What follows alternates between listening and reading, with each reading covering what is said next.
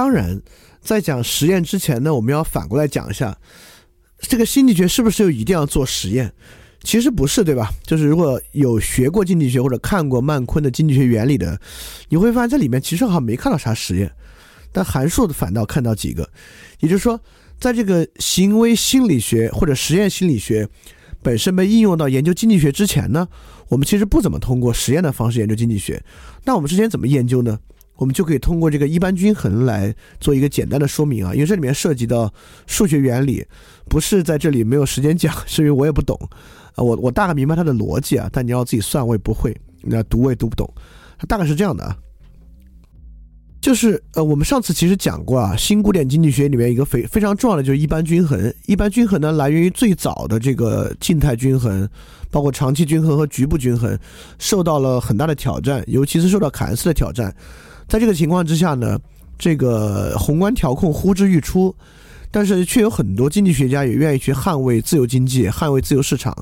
呃，他们认为完全竞争市场要能能够达到均衡，一定是可以达到均衡的。凯恩斯说的不对，呃，因此为了做这个事情呢，你肯定没有办法通过实验去做，对吧？因为这个宏观经济的实验，你根本没有办法去设计这个实验嘛，你也很难去真正采集足够的市场数据来做它，所以这个实验呢是完全通过数学去证明的。不动点定理呢是一个数学定理。呃，包括不动点定理之下的一个角谷金夫定理，角谷金夫呢是个日本数学家。这个角谷金夫定理大概我可以给大家做个比喻啊，就是一张白纸上均匀的分布有无数个点，对吧？然后我我们把这个白纸团成一个团，就团成就就像这个图上一样，揉成一小纸球。这个小纸球上面必定有至少一个点。与原来这个小纸球平铺开的点处在同一个位置，拓扑的意义上啊，就是投影的意义上处在同一个位置。也就是说，我们最粗浅的理解这个比喻，把一张白纸团成一个球，就是一个经济环境可能发生变化的过程。也就是说，不管一个经济过程如何发生变化，都可能必然有一点存在，导致这个点的函数值等于它本身。就是它是一就是一，三就是三，五就是五，必然有这么一个点的存在，而这个点呢就是一般均衡点，所以说这个数学定理呢就证明了一般均衡必然存在，即便是没有任何外力的介入，在完全竞争市场之中都必然的存在一般均衡，所以说凯恩斯你说错了，自由市场依然是有办法的。这个研究过程我们听着其实应该很熟啊，这听着像是经济学界的经济学界的康德。就完全靠逻辑推论推出一个结果，也就是说，确实，在做实验之前，特别是计量经济学被引入之后，呃，为什么经济学与数学发生了如此大的关系？很多新的高级的数学方式被极大的引用进入经济学研究呢？这就是经济学的一种理性路径。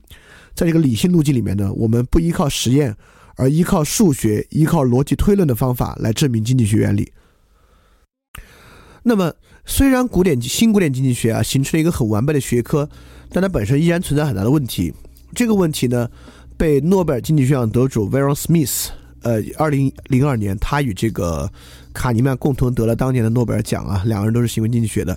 他得出了一个非常精辟的描述。他的老师这个张伯伦啊，在哈佛大学就曾经在课堂上跟学生一起做过供需市场实验，但是实验结果并不好。呃，Veron 当时就是他的课堂上的学生，虽然他的老师张伯伦没有把这个走下去，但 Veron 让他得到了很长足的发展。Veron 对经济学有一个论述说的非常非常好，就我你我们如果能够理解这句论述的意思啊，其实对于这个问题我们就能够有其实已经有相当相当完好的认识了。这句话是这么讲的，这段话是这样讲的：从历史的角度，经济学方法及论述一直以来被视为无法实验的科学。比较接近天文学或气象学，而不同于物理学及化学。基于一般的内省的合理化，假设人们的偏好及生产者供给背后的成本及技术，经济学家一直在寻求贴近现实，如同天文学的资料。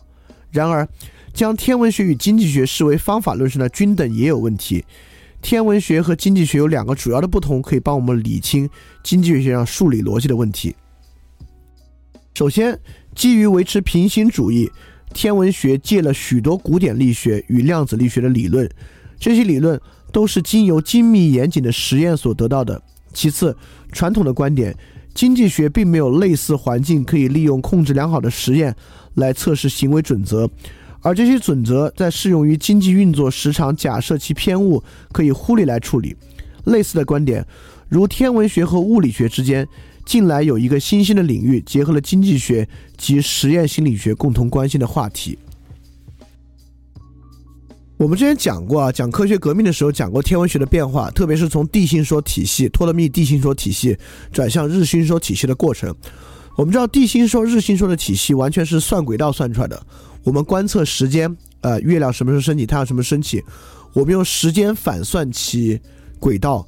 得出一个算法，只要能算出轨道呢，我们认为宇宙的结构就是这样的。新古典经济学，我们刚才举那个一般均衡的例子啊，就非常非常像。我们来观察一个市场上的基本情况，我们基本情况呢，只要有数学定理能证明的出来，我们觉得它肯定就存在，就像是一般均衡一样。这个 Vero 说的非常好啊，就天文学之所以能够成为一门严谨的科学，是因为有物理学，也就是说。这些被数学定理证明的轨道系统，能够带到牛顿定律里面去算，算出来是对的。算出来地球之所以是个椭圆形轨道，因为我们跟太阳之间的力学关系，包括我们跟其他行星之间力学关系，算出来是对的。它就是应该这么转，因此我们知道它是真的。因此 v e r o Smith 就认为经济学缺的是什么？经济学缺的是类似于天文学的物理。也就是说，我们知道很多物理准则啊，包括牛顿力学，可能是我们最熟悉的。牛顿力学就是关于基本的物体之间的运动和物体之间的力的关系。也就是经济学缺乏人与人之间或者人做决策的基本准则和这个力的关系。因此，实验经济学之于新古典经济学到底是什么？实验经济学就是新古典经济学的物理学。我们通过经济学实验。来得出基于人的行为的重要准则、基本假设和公理体系，因此我们能够将其带入新古典经济学得出的数学框架，去看它对不对，去对它做辨析，推动它继续发展。所以，其实实验经济学做的呢，就是为经济学系统找到属于它的物理规律的一个过程。那么，实验经济学与实验心理学有什么区别呢？这两个有一个，当然有一个不那么重要的区别啊，就是心理学实验被试的费用基本上是固定的，就是你来参与这个测试给你多少钱。然后经济学实验中很多费用啊是受决策影响的，就是我们今天玩一个 game，一个博弈游戏，最后胜者可能拿好了钱走，最后输的那个人可能就一点钱都拿不走。但我不知道有没有游戏可能甚至需要你自己贴钱啊，应该也不至于。但也就是它跟心理学有有这个区别，但这是个小区别。真正大的区别在于。心理学实验中，很多时候被试啊，并不知道其真正的目的。就比如说米尔格拉姆实验，今天我来惩罚他是为了什么，我是不知道的。就是这个金巴多的实验里面，这些人来做这个实验是为了什么，是不知道的。因为你不能告诉他，对吧？如果你告诉他，我们做这个监狱实验是看人在要求之下会不会作恶，你就这么一说，他肯定不作恶了嘛，或者他作恶的可能性就大打折扣。所以你不能说。而经济学实验中呢，被试相当了解实验的目的，也就是说，今天我们我们这个实验啊，是你要赢，我们做一个博弈，你最后呢要拿走最多的钱，而且这个经济学家要做的还就是这个，他就是想看这个条件之下你怎么来做，所以说，呃，在对实验经济来讲啊，是充分调动了这个内在变量的，就是呢，它就是可以去，呃，完整的利用霍桑效应，而不让霍桑效应呢成为一个问题。当然这很好啊，这其实这其实已经让很多实验经济学家对实验心理学家有优越感，因为实验经济学家会借此认为我们这个实验的前提假设才是更符合人的真正行为本身的啊，就他他觉得这很多实验心理学的这个呃这个实验本身呢设计的有问题，都是这个理想状况，而实验经济学家做的会更贴近，但我觉得他也会有个小问题，这个充分被调动的内的内在变量就是我我们每次告诉这个被试啊。你今天来是来赢的，是为了要 win，来看怎么你今儿拿钱最多，这样的一个条件呢，在市场上是不存在的。就人在真正做一个商业决策的时候啊，如果不是市场竞争，像我买个什么东西啊，我可能脑子里就没怎么想一定要怎么赢这个事儿。所以这个充分被调动的内在变量呢，是不是一定能够真实反映市场？其实也不完全一定。这个实验经济学还有一个非常重要的出发点，这是我们之前讲过一下的。呃，我们之前讲过，传统经济学的对人的假设是理性人，假设人是完备理性，知道完整的信息。你需要知道我所有的决策项，知道决策项的所有信息，并且据此呢，能够做出最大值的一个决策。那这个 Simon 就不是不是不是刚才那个 Simon 效应和反 Simon 效应 Simon 啊，都都叫这个名字。Simon 提出了有限理性原则，证明人呢是不能够完，是不能够知道完整的这个信息本身，就不能知道完整的决策信息，也未必能够算出这个数的。但是在实验经济学里面呢，它被替代成为了一个更重要的、更有说服力的原则，就是演化理性的原则。演化理性原则呢，就是说。它既不是完备理性的，也不完全说是有限理性的，而是在不断的博弈过程中，变得更符合理性的一个过程，就是一个动态的理性过程。所以我们之前讲过啊，就是我们之前讲这个欧洲思想史的时候，说到休谟讲到过，休谟是当代演化理性论的一个鼻祖，就从他这开始的。也就是说，在这看来。就像亚当·斯密说：“道德规则不是推理的结果。”这话是什么意思？这话的意思是说，道德规则是人们在不断的博弈之中逐渐演化出来的结果。那么反过来说，经济理性，理性也不是我们在大脑里推理的结果，是我们在不断的决策之中慢慢出现和演化出来的一种决策理性。所以这是一个非常非常重要的结论啊！这个结论呢，在实验经济学中。我们在想很多方法去还原这个过程，因此很多实验经济学都把它做成一个动态参与过程，就是做成一个多轮博弈过程。就是我们今天不是来玩一次，这 game 要玩很多次，在不断的玩的过程中慢慢推进。这很像我们平时玩 game，比比如说你不管玩嗯类似狼人杀或者打扑克牌的游戏，打麻将都是这样。你不是一辈子打一次麻将，你是一辈子打很多次麻将。恰恰在不断的打麻将的时候呢。你对于这个 game 的了解和你对这个事儿理性的不断增长，所以在经济实验的里面啊，参与者既不是完备理性的人，也不是不可能具有更好理性的一定信息不完备的人。所以说，在这里我们把参与者称为有限度的学习者，有限理性很可能能产生出比逻辑和计算方式更合理的结果。这是什么意思呢？当然，呃，这个得到很大挑战啊。但之前的意思就比如说下围棋，围棋也是一个博弈的 game，对吧？只是规则，呃，规则蛮简单的，但玩起来蛮复杂。那围棋下多呢，大家都靠那个直觉，靠你的对于棋的理解，所谓的围棋的艺术去完成。也就是说，围棋的棋手是不可能靠他的完备理性算出所有结果的，即便到今天计算机也不能。但棋手可以通过他过去的经验，通过有限理性。得出比逻辑和计算方式更合理的结果。真正的围棋大师能够快速做出好的决定，这个决定是靠直觉来的。就有一本很重要的行为经济学的书籍叫《Gut Feeling》，就是这个直觉力，就是这么一本书。所以说，在动态参与过程中，我们逐渐意识到，人不是每次都算计，但人呢，很多时候是在靠自己的直觉。但这个直觉呢，直接来源于过去的经验。所以这个可能是我们理性的本质。所以说，呃，实验经济学呢，确实把这个经济学的理性人假设和对于人认知过程的认识往前推进了相当大的一步。那包括我们上次讲的前景理论啊，等等等等等等的，其实就是在为这个直觉建模，对吧？也就是说，为什么前景理论这么厉害？就我们说明了人不是理性的，人呢会有一个直觉，这个直觉是什么呢？当一个收益有风险的时候，他会不喜欢，他会愿意没有风险的得到得到一些收获，即便这个不符合理性的运算，他也倾向于这样，因为这个东西呢就是他的一个直觉。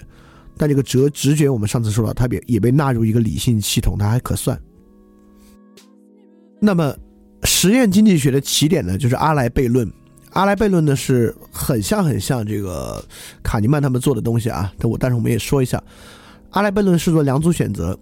第一组选择，要么你百分之百的获得一百万，就是没没没什么可说的，就一百万；第二呢，有百分之十的概率获得五百万，有百分之八十九的概率呢得到一百万，有百分之一的概率呢什么也得不到。那么第二个选择的预期收益啊，五十加八十九是远远大于第一个的收益一百的啊。所以说，如果是纯粹完整完备理性人，肯定是选第二个，不可能选第一个。当然，我们也知道有两种，我们又又认为人的直觉啊，一种叫风险厌恶，一种叫风险偏好。那风险厌恶呢就选一，风险偏好呢就选二。那为什么叫悖论呢？阿来举出第二个东西，有百分之十一的概率呢得到一百万，百分之八十九概率呢什么也得不到。第二个选择。有百分之十的概率呢得到五百万，有百分之九十的概率呢什么都得不到。那从理性上肯定选二啊，选二能够得到五十预期收益五十万，选一预期收益十一万。但我们反过来讲啊，如果从风险厌恶和风险偏好上呢，如果风险厌恶者就应该选一，风险偏好者选二。但什么叫悖论啊？悖论是这两个结果大多数人选一三，这没什么可说的。就如果你来做的话呢，你你百分之。很大的可能性当然是选一三了。我说错了，大大多数人选一四，不是选一三。就大多数人会选百分之百的概率得一百万，或者是百分之十的概率得五百万，百分之九的概率呢什么也得不到。这个悖论在哪里？也就是说，人们在做这这两个选择的时候是不一样的。他既不是都选理性最大值，也不是都选风险厌恶，也不是都选风险偏好。他选的一个是理性最大值，一个不是，一个是风险厌恶的，一个是风险偏好的，这个呢就构成了一个悖论。但这个悖论的解答没有那么复杂，这个悖论解答其实是在这个呃卡尼曼的前景理论里已经得到很好的解答。我们说这个呢，只是来说一说这个实验经济学起点是什么。但现在我们来讲几个重要的实验经济学的例子。当然，最重要的例子啊，就是最有名的例子是囚徒困境博弈。但囚徒困境博弈讲的太多了，我们今天反而就不讲囚徒困境博弈。但囚徒困境博弈有一个很重要的东西啊，就是囚徒困境博弈慢慢从单次博弈发展了一个复杂的多次博弈过程，说明了演化理性的过程。我们是希望看到人们在不断参参与囚徒困境博弈，甚至能够讨价还价的过程之中，能够形成什么样的理性。所以我们今天要讲的呢是最后通牒博弈。最后通牒博弈的规则挺简单的，有 A 和 B 两个人。B 是比较被动的，A 是比较主动的，所以说我们给 A 十块钱，A 把这十块钱呢以任意的分配方案分配给这个 B，你可以给 B 一块都不给，你也可以给 B 十块钱，呃，就零到十吧，中间任何整数你给 B，B 需要做一个决定，我接不接受这个分配方案？如果我接受这个分配方案呢，皆大欢喜，我们两个人都得这个钱。如果我不接受这个分配方案呢，那我们谁也拿不到。那么，如果是一个理性人的 B 啊，我就应该接受任何非零的分配方案。比如说 A 的方案是你十块我零块，我当然不接受，我们谁都别拿。但假设 A 的分配方案是 A 九块 B 一块，我也应该接受，是因为如果我接受我就有一块，我不接受呢就一块也没有。呃，但是实际在实验过程中呢？非常非常难，让一个 B 接受这个九比一的分配方案。也就是说，大多数人在听说对方分给自己一块的时候，那就我们谁也别拿。这说明一个非常重要的东西啊，就理性人会认为人在意最后那个收益，不是。通过最后通牒博弈，我们会发现人非常在意公平。那我们现在来用用我们的直觉，用一下我们的 guts。如果运用我们的直觉，我们会怎么分呢？有两种区分方法，可能是比较容易被理解或者容易被想出来的。第一个是对半分，一人五十块钱，这不就挺好吗？皆大欢喜啊！如果这么分的话呢，多半会得到认可。第二种是我会想，会不会我可以六十他四十？为什么呢？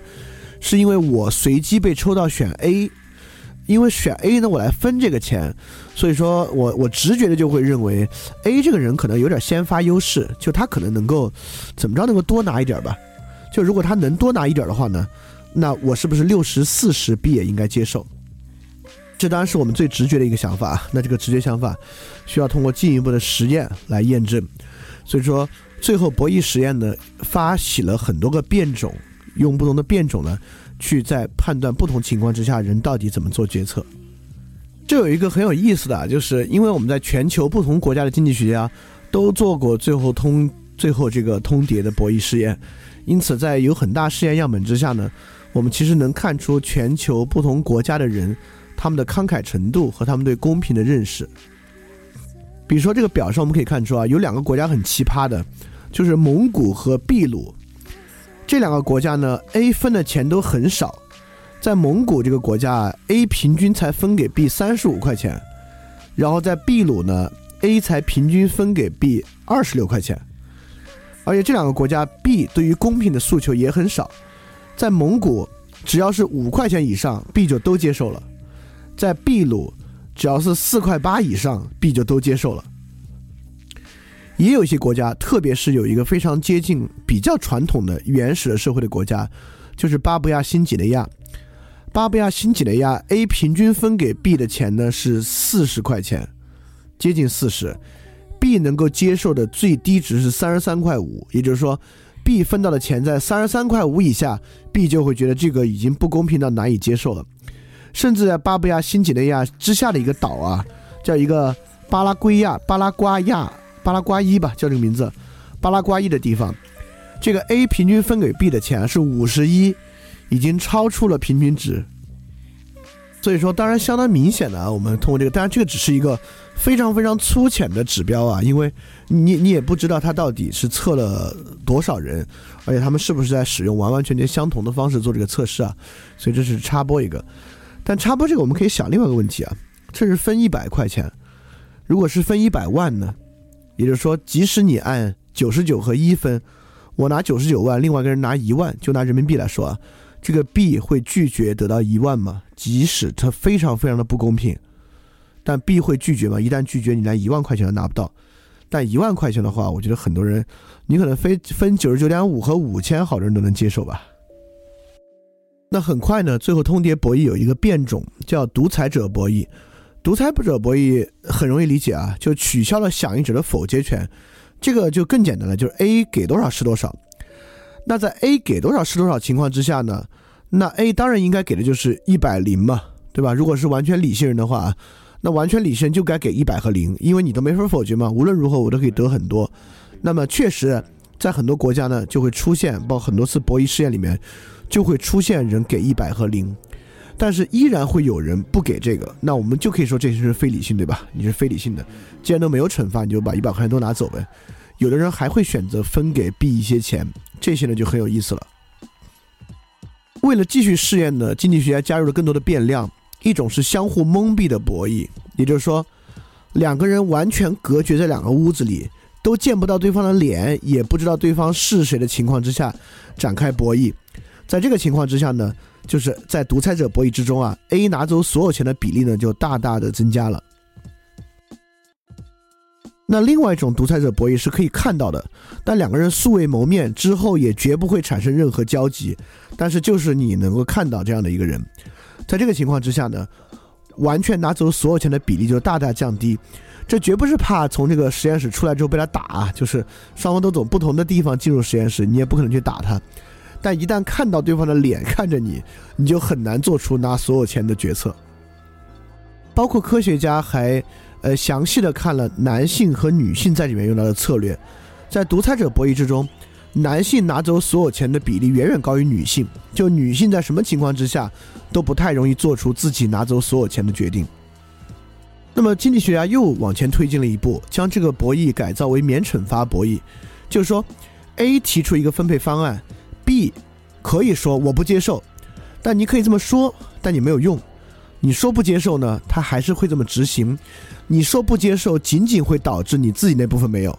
就比如 A 说我九十九块钱一块钱，你说我不接受，那你就自己不要这一块钱，A 还是拿九十九块钱走人。它跟独裁者博弈的区别啊，是独裁者博弈之中，你说没关系，你说不接受的机会都没有啊，你不能说不接受。也就是说，在免惩罚博弈里面。B 说不接受，就变成了一个完完全全纯纯粹粹的道德谴责。也就是说，经济学家在尝试发现，到底在这个最后通牒博弈之中，是公益在起作用，还是那个拿不到钱的惩罚在起作用？那这次发现了，在免惩罚博弈之中啊，就是 A 的出价明显的小于最后通牒博弈，基本上介于独裁者博弈和最后通牒博弈之间。就说明了，其实在中间起作用的是惩罚的作用，会大于会大于道义的作用。这里面还有一个非常有趣的 guts 直觉啊，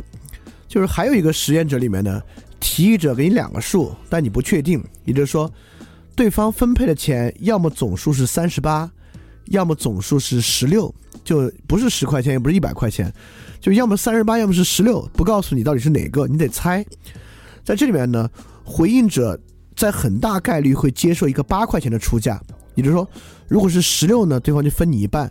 如果是三十八呢，就分的很少很少。但是有很多人啊，有很多人会接受八，但是有更多人呢会拒绝七或九。也就是说，这也说明一个很有意思的直觉，也就是说，当我们看到出价不等于百分之五十的时候，我们就倾向于猜。他肯定是三十八里面给了我七块钱，给了我九块钱，他很难得去猜他是十六里面给了我九块钱，就你不相信对方会给你更多，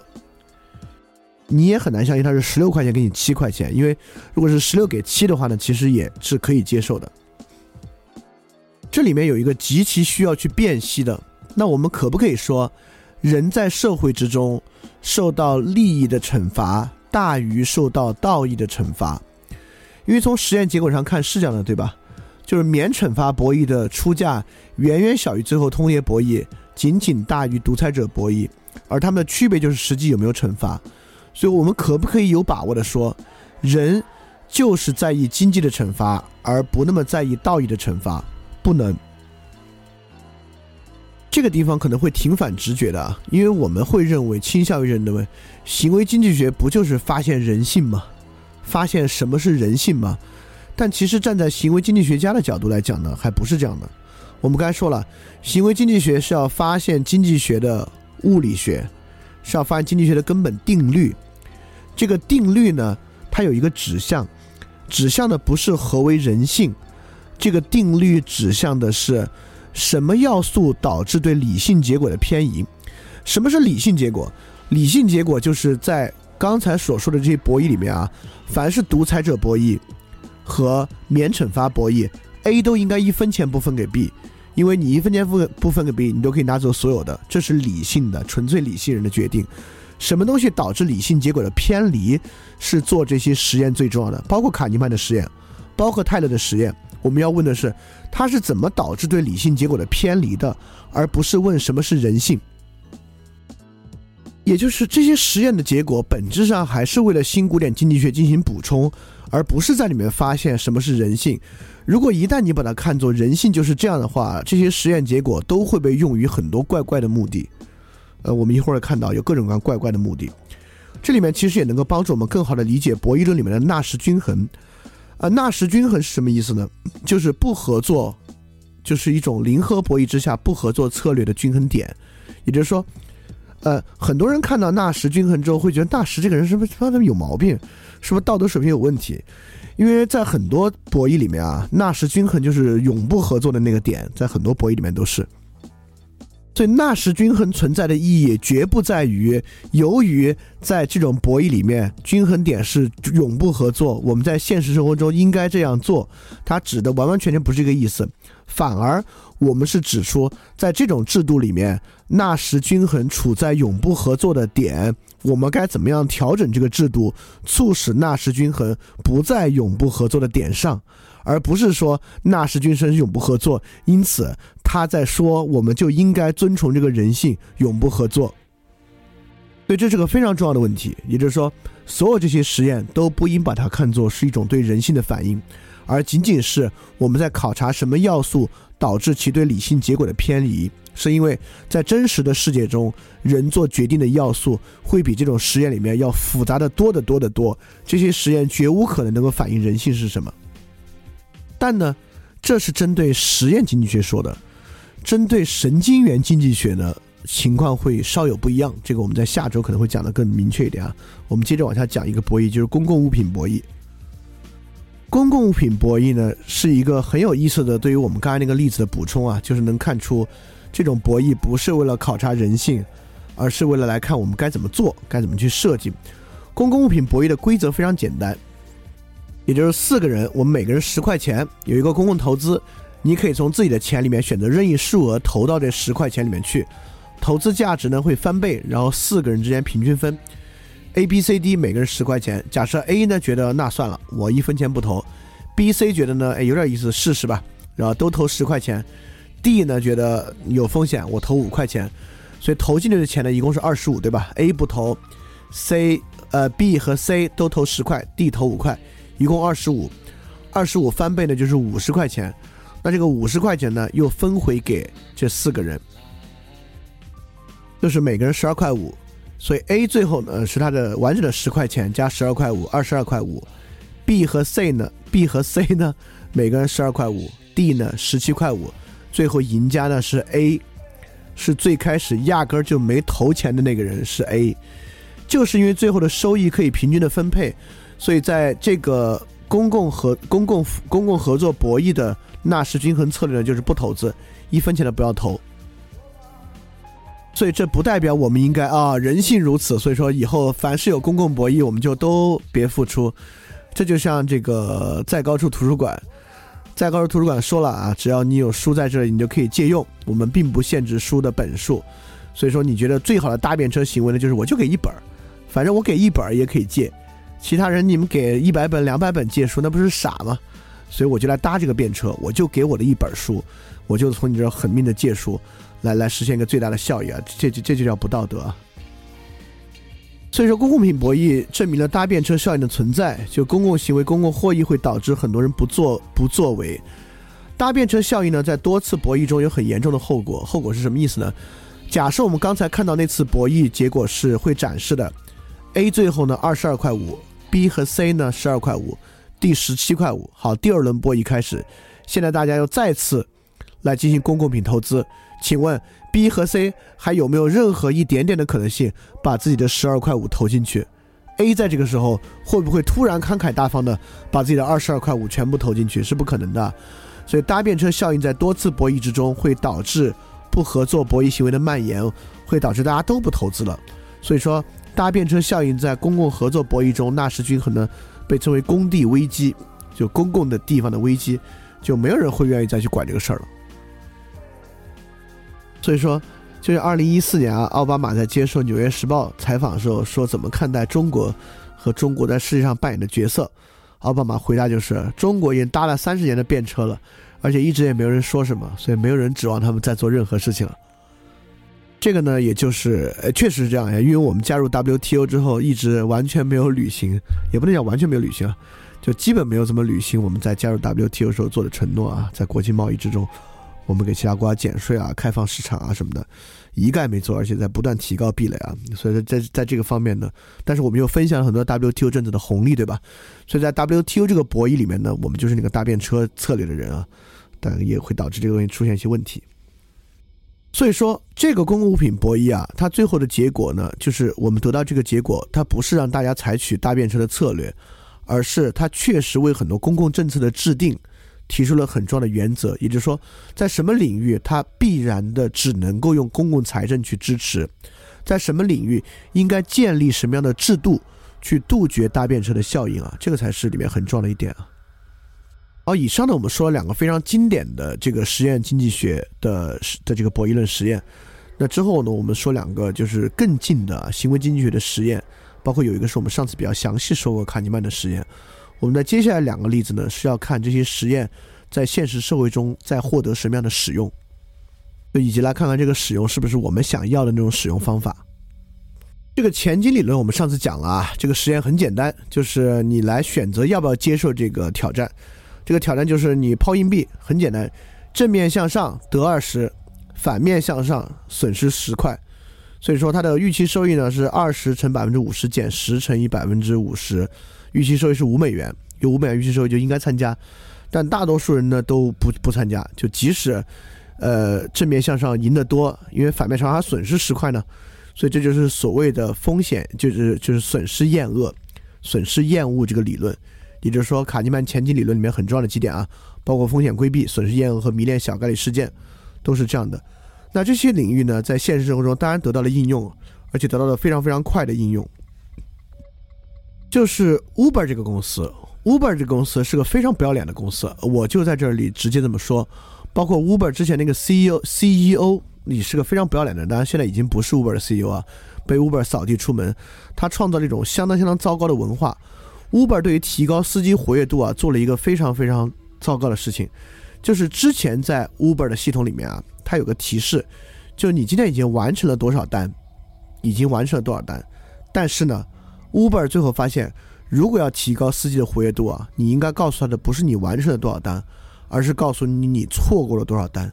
也就是说，他利用人的这个厌恶、损失厌恶，每天在系统里面告诉你，你今天错已经错过了一千二百二十六单了。而不是告诉你，你今天已经完成了三百六十二单了。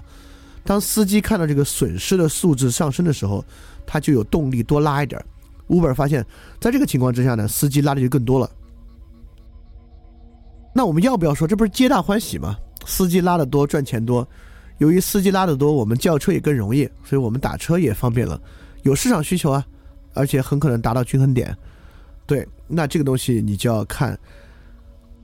就我们可能就要用到马克思的那个批判啊，就我们在讲那个欧洲史的时候批判了，这本质上是一个很，当然是个非常非常强烈的剥削关系了。也就是说，行为经济学结论竟然被用于，就是 Uber 与 Uber 司机的关系。就大家千万不要认为 Uber 司机或者滴滴司机是个什么特别棒的职业啊，这个职业干几年下来落下一身职业病，而且网上有很多关于这个滴滴司机啊，北京周边。呃，包括大城市周边滴滴司机村，就很多外地来这里，为了干这个工作给家里寄钱的人的人类学的报道和一些采访文章啊，其实是一个 shitty work，非常非常糟糕的工作。那么另外的重要运用呢，比如说迷恋小概率事件，就在日本非常流行的一种年终促销方式就是福袋。福袋呢，就是你花一笔钱，七幺幺有嘛，你花一笔钱，里面有一些随机的商品。呃，有一定很小的概率呢，你可以拿到一个福袋特值，你可能花了一千日元，里面的东西值他妈六七千日元，但大多数福袋呢，你可能花一千日元，里面的东西标上可能值一千五、一千七日元，但实际上呢值五百、七百日元，那人们就愿意去买这样东西啊，因为他迷恋小概率事件嘛，他总认为他可以得到那个呃价值五六千、六七千的那个福袋啊。另外这个应用就是之前阴阳师这款手游啊，阴阳师这款手游里面，玩家需要和不断的抽卡。来获得，呃，因为我也没玩过，获得厉害的人物吧，I suppose，应该是获得厉害的人物吧，所以导致每天有很多人花费大量的时间在这个游戏里面进行抽卡的过程，就是迷恋这种小概率事件的发生。所以以上的例子是典型的，我们认为，哎，人性如此啊，那行啊，我们就顺着这个人所谓的人性来吧，我们看怎么能让他们花钱花的更多，或者做的更多一些啊。就是其实，如果行为经济学被用于这样的领域了，真是太糟糕了。那我们再介绍一个二零一七年诺贝尔经济学奖得主泰勒的实验。在泰勒的实验里面呢，甚至像很早的这个物理学实验一样，我们知道物理学之前是做实验的，到爱因斯坦的年代就没有实际的实验了，因为这个，呃，我们现在做引力波的实验，爱因斯坦那会儿呢全是数学实验，就是思维实验在做。在泰勒的年代呢，实验心理学也开始做，实验经济学也开始使用思维实验的方式了。呃，这个方式呢。虽然受到一些诟病啊，就是因为它根本没有实证价值嘛，但实际上在我看来呢，其实是一个挺大的突破和革新的，它是有价值的。那泰勒有一个非常著名的这个理论啊，就是心理账户。心理账户是这个意思啊，就是我们对于钱不光考虑边际性，也不光像卡尼曼说的一样考虑这个前景理论，就是它的损损失啊、收益等等的，我们其实在心里还把钱。放在不同的账户里面看待。他举了个例子，例子特好。就假设我们现在要去国家大剧院，有两种情况。第一种情况呢，我们之前就买好了一张五百块钱的票了，但今天啊，这个票丢了。但如果你现在去国家大剧院呢，你还能再买，这是一种情况。第二种情况呢，你钱包里有一张五百的亚马逊的这个卡，这卡丢了。那么。在第二种情况呢，很多人当然，如果我今天本来就是要去国国家大剧院门口买五百的票啊，那亚马逊卡丢了丢了呗，那我就再买五百的票进去呗。那第一种情况，我有一张五百的门票，我丢了，我就很难有机会再去国图门口再买一张国家大剧院门口再买五百的门票进去。这听起来没道理啊，因为两个你都是损失五百块钱，凭什么第二个五百块钱你就心安理得的再买一张票进去，第一张五百块钱就不舍得呢？这就说明，确实啊，对于这个钱财损失这个事儿啊，我们的看法不是那么简单的，它比我们实际上认识到的呢要复杂的多。说明不同开支啊，在人们的心目中是以完全不同的方式进行运运算的。同样是数字一百块钱，对人的意义非常不同。我再举个例子啊，你可能平时特别节俭、抠抠搜搜的，但现在呢有一笔飞来横财，你有朋友呢突然因为什么项目的事儿给了你一笔钱，给了你比如三四千块钱吧，你很有可能会把这三四千块钱挥霍掉，因为这三四千块钱根本不在你预期收入里面。它虽然也是三四千块钱，但是你就会很快速把它挥霍掉。也就是说，金钱的不同用途，包括时间、人的精力、金钱、时间的不同用途。获得方式和对于我是不是已经拥有它的这种感受，在人做决策的时候呢，有很大不同的影响。这个心理账户呢，也有非常实际的应用。那其中有一个很著名应用，就是 YouTube 的 Auto Play。就如果你上 YouTube，你会发现啊，当播完一段视频之后，这个 YouTube 就会自动给你推荐下一段视频，而且已经开始预加载了，就是它已经加载了一部分了。你只要加载这个呢，你就可以直接看。但。加载这部分呢，你可以说是沉没成本，因为我只要换台啊，或者我切换出去，它就已经沉没了嘛。但是预加载再加上已经定时开始 auto play 这点呢，其实给你很强的已经获得的感受，就是你会把它当已获得东西看待，导致 YouTube 现在 auto play 之前是一个试用功能，现在已经成为一个固定的功能了，确实在促使人不断的看下去这点上很有用处。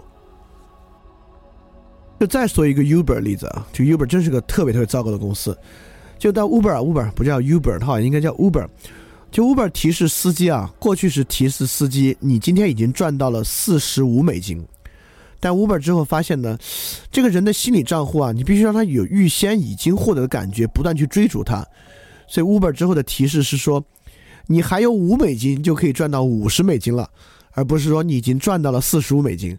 很奇怪，对吧？但很多时候有有时候司机很可能就是因为这个原因，会容易去这么做。在 Uber 这次做这个这么邪恶、这么 evil 的革新的时候呢，他们是聘请了很多做游戏设计的人，他们将整个司机的运营过程游戏化，促使这个游戏机制呢能够让司机更沉迷于每天去开 Uber 这个车。所以可以看出，我们在很多时候做游戏开发中啊，很多人积累起来这些经验和这些观点呢，很可能符合某些我们在行为经济学中做出来的人的某些。呃，行为吧，但是我们也知道，很多游戏用它呢，只是为了让人更沉迷而已啊，就是为了，就是为了让你花更多的时间，花更多的钱而已。现在还有一种典型的模式啊，在网上特火，就比如说我举两个例子啊，A，健身房呢三千块钱一年，B，健身房呢三千块钱一年，只要你去过五十次，就把这三千块钱呢全额退给你，你放心。上呃，网上有很多课程也是这样啊。这个课程本身呢，比如两百块钱，那新的一个课程呢，这个课程两百块钱，只要你参加够次数呢，两百块钱还给你。我想说的是，你放心，商家都算的很好的，这里面绝对只有非常非常少的人能够去够五十次，拿到三千块的返还，非常非常少。但这个情况确实促使大多数人，去促使很多人也没有大多数人啊，促使很多人都会更愿意付费，因为。在心理账户之中啊，后者其实我们从某种财务核算上是一样的。你现在当期都需要支出三千，对吧？而且未来这个返还的三千不是 mandatory，就不是一定会返还的，它是附带条件的。你怎么去预期这个条件，其实很难算的。但是在人的心理账户中，一旦有去够五十次就返你三千的条款，很多人在心理账户的概念之上，根本就不把它当做一个支出项看待。他就不认为这是一个实际完成的支出，因此很容易去付这个钱。还有一个特典型的就是现在订餐软件的满减，就比如说你已经花了四十五了，现在是减十六，但它有个满五十减二十，所以说你现在可以减十六啊，但你再多花五块钱就可以多减四块钱，其实亏了对吧？你多花五块钱，而且很多时候没有五块钱东西，你要买一七块钱东西，它多减，但有时候我们就是忍不住想去。他现在才减十六，我们去减二十多好啊！但其实你如果理性的算啊，你就是多花钱了。这就是证明，很多时候满减的减额啊，是被我们当做一个单独的心理账户来当收入看的。我们有时候就是在很愚蠢的去追求那个减值最大化。我有时候其实都会犯这样错误啊，已已已经是很理性的一个人了，至少自己这么以为啊。但我有时候在饿了么上点餐的时候，有时候就是看那个满减，好像凑不够那个满减值，我就心里难受，点了一堆自己 也并不需要吃的东西。所以我们会发现啊，就当这些行为心理学的这些定律和这些实验结果啊，被实际被商业应用的时候呢，它当然会有一定的作用啊，甚至甚至我们说它会很有效果。但是就像我们最开始问的那个问题啊，就经济学到底是为了增加社会福利，还是为了增加商家利润存在的一个东西啊？这是一个很重要的问题。所以说，三个非常重要的行为经济学定律，就是到 so far 现在为止啊，前卡尼曼的前景理论。卡尼曼的锚定效应和泰勒的心理账户，当然他们还有其他的定律啊，但这但这三个呢，很可能是 fundamental 的行为经济学的几个定律。而且锚定效应挺简单的啊，就是说你最近的一个经历呢，会让你的这个呃的预测会有问题，呃预预测对一个事的判断呢，会跟它高度的相关。就比如说我我们有两种方式问人啊，就一乘二乘三乘四一直乘到八，和反过来问。八乘七乘六乘五一直乘到一，我们来问，你猜它的结果是多少？绝大多数人都猜不对啊，绝大多数人都会远远小于那个数，因为最后乘出来好像一个一万多。但是呢，你凡是问他从一猜到八的，他猜的那个数会远远小于你问他从八猜到一的那个数。就是说，你凡是后者问的，他会猜的大一点；前者问的会猜的小一点，但实际上都远远小于实际的那个数啊。所以这个就是一个。呃，比较好玩的一个叫锚定效应的东西。所以在这里我们要问一个问题了，就是因因为行为经济学的基础嘛是演化理性嘛，它不是有限理性，也不是完备理性，所以演化理性在哪里？也就是说，这些东西是不是都被我们误用为证明我们其实不理性，我们其实是有限理性的？还是说我们确实可以在多次博弈之中慢慢明白这个道理？在我们在阴阳师上抽了一些卡之后呢？我们再遇到福袋营销就算了。我们 Uber 的司机啊，在在开一阵车之后呢，会发现这玩意儿没什么意义，就是骗你多接一单而已。我们在 YouTube 上呢，就不会接连的去看那些视频，也不会再在订餐软件的时候这么去注意凑那个满减的东西。对这个是相当重要的。我们再来讲最后一部分实验入脑。这个首先也是一个很经典的经济博弈。这个博弈呢是 A 有十美金分出一部分给 B，呃，这个呢就不像是那个最后通牒博弈了，就是分出 B，B 看接不接受。它本身是 A 分出一份给 B，B 可以选择返还，当然也可以选择不返还啊。然后有一个条件呢，只有 A 知道，B 不知道，就是有有两个都不知道。A 知道呢，我分给 B 的钱会被乘以三倍，B 呢就不知道，所以 B 是这样的，我也不知道 A 有多少钱。我也不知道会乘三倍，反正就有一个人突然给了我八美金，我决定要不要返给他一些。OK，为什么是三倍呢？三倍是说其实有可能 A 得到更多，就比如说 A 现在有十美金对吧？我把十美金都给 B，它其实变成了三十美金。这个 B 一下又有人给了我三十美金，我要返还一部分，那行了，给他一半吧，给十五，这样 A 呢其实比最开始的十美金还要多，对吧？所以三倍呢是提供一个这样的激励。那在这个情况之下，他的纳什均衡其实是不给，都不给，对吧？A 就一分钱都不应该给 B，在这里面，B 的纳什均衡呢，就是当 A 给我钱之后呢，我一分都不应该返给他，这才是理性人嘛。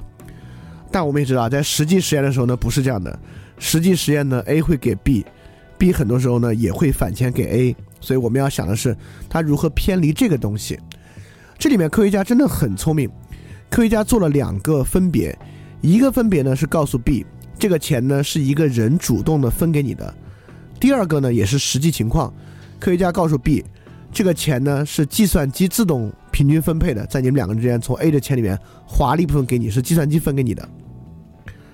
那么在这些不同的实验结果里面有什么不一样呢？科学家呢抽取了所有参与者在前后的血样，在血液中呢分析了一种非常重要的荷尔蒙，就是催产素。催产素只要在 B 明显体现为催产素上升的成员呢，返还给 A 的钱都多一些，而且非常明显，凡是告诉 B 这是一个人分钱给你，B 都会出现明显的催产素的上升，而告诉 B 这是计算机随机分配的钱呢，它的催产素水平呢都没有明显的上升，证明催产素确实是在跟人相关的时候呢，你的身体就会分泌这样的递质。科学家还做了一个非常好玩的实验，就是在 B 拿到钱之前啊，让某些人呢去做一些按摩，因为呃拥抱啊、按摩啊、人与人之间的亲昵行为啊，是会呃促使这个催产素的分泌的。凡是接受过按摩的人啊，比没有接受过按摩的人回馈的钱数啊，整整多了百分之二百四十三。所以这说明了两个问题：第一个问题是，催产素确实是一个。跟人接触的时候会分泌的荷尔蒙物质。第二，催产素的分泌与和他人形成合作关系、向他人慷慨有非常非常重要的价值。所以，这本身是一个很不错的实验经济学。里面一旦加入了脑科学的要素，就加入了生理学的要素，促使我们产生了更深的洞察。那这个洞察呢，就翻开了行为经济学新的一页。所以，传统的实验经济学，我们的着眼点在制度，我们要怎么建立一个制度，规避问题，促使人们合作。新的神经元经济学，我们更要了解和改变的是个体，什么样的个体能够更容易产生合作？也就是说，假设我们就认为啊，催产素就是这么有作用，那未来啊，就比如说我们要进行一个商业合作的前后的周期，我们就应该有一个外服的催产素。在每个人来进行商业谈判之前呢，都先喝一个催产素口服液，喝了之后呢，我们再来进行商务谈判。很可能，比如说国家与国家之间争端啊、朝核会议啊、六方会谈啊，就每个人先猛灌一瓶催产素，然后进去谈呢，很可能就能谈出很好的结果，对吧？这就这就形成了一些新的我们可以使用的一些内容。当然，我举的是很戏谑的例子啊。所以我们今天呢讲的实验心理学。讲了实验经济学，也都要进行了分辨。那最后呢，我们用信任博弈的这个例子呢，引入了神经元经济学，就是我们当开始对脑科学以及神经递质分泌等等产生认知的时候，我们开始用一个全新的视角看待这些问题。而这个问题呢，其实我们说实话，我们又回到了最初的先驱冯特，只是我们现在有比冯特更好的手段。因此，我们现在关注的不仅仅是他们的行为。我们在关注他们的内心与意识，只是在冯特的年代，内心与意识需要通过他的自述去完成。我们今天不需要，我们今天可以通过他的神经元活动来产生一个客观的对于自述的描述。所以走到这里呢，行为经济学又回到了实验心理学先驱冯特那个地方，利用某种外部行为以及利用某种内在的自述来共同完成一个对人的洞察。所以说，所有跟神经元经济学和脑科学、神经科学相关的，我们下期就会正式的开始进入这个领域。那我们今天就到这个地方。今天不好意思啊，因为我觉得我的状态不是特别好，我就讲的可能不知道，希望能够讲明白了吧。那我们下周再见，大家要记得敢于去相信。嘿，你是不是也听了不少我们的节目呢？如果你跟我们一样，觉得这个节目还不错，可能也挺重要。如果能让更多人听到，虽然可能效果不大，也可能会让这个社会变得好一点点吧。所以说，呃，干脆去转发一下好吗？让更多的人可能听到这个节目，我们来试试它会产生什么样的效果吧。谢谢你的转发。非常感谢你收听本节目。如果希望每周一加入微信群，跟我们一起学习，提出问题，看到每次分享的 keynote，可以微信添加“想借 Joy Share”，想借的拼音 x i n g j i e。Joy Share J O Y S H A R E，并说牛津通识读本就可以被我们拉入群中，每周一起学习了，欢迎你来。